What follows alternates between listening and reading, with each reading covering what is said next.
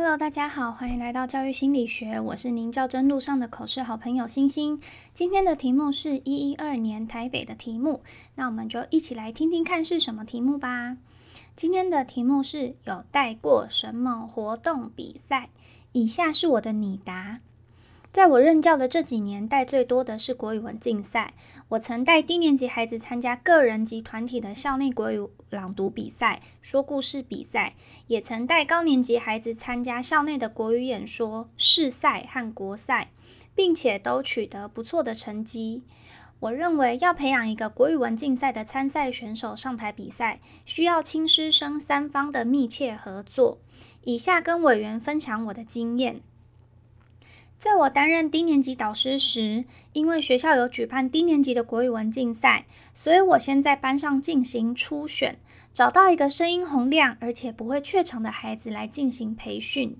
这个孩子很特别，他非常喜欢讲话，上课的时候可以跟同学聊，跟老师聊，下课后也无时无刻都在找人聊天。原本家长常常跟我说，他觉得小孩很吵，而且讲不停，一直讲话。但是正因为他很爱讲话，也不害怕上台讲话，所以在班内初选的时候崭露头角，发挥了他的天赋。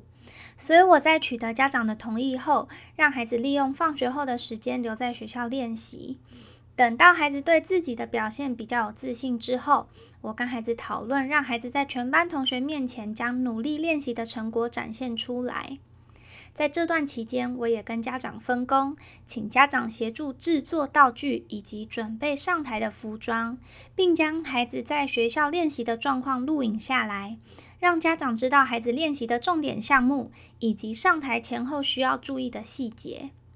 因为我和家长的陪伴和用心，所以这孩子一二年级参加所有的国语演说和国语朗读和说故事比赛都得到第一名的佳绩。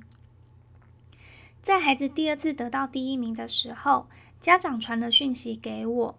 跟我说感谢他，感谢我让他看见小孩的缺点其实也可以变成优点，甚至可以让他在这个优点上发光发热，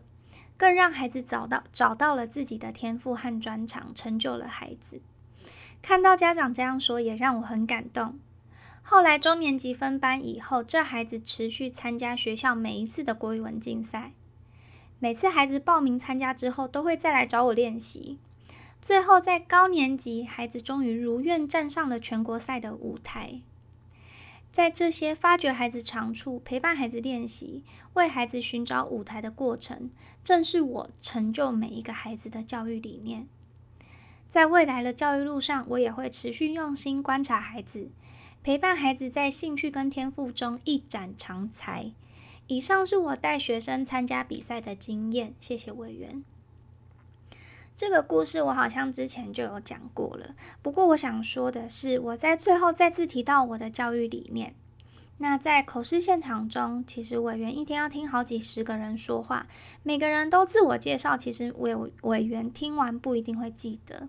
所以偶尔可以在口试回答的时候加入自己自我介绍想要说的内容，或者是可以跟委员说，就像口试档案中第几页的内容一样，帮助委员增加记忆力，那可能分数就会比较高分。我今天的分享就到这喽，拜拜。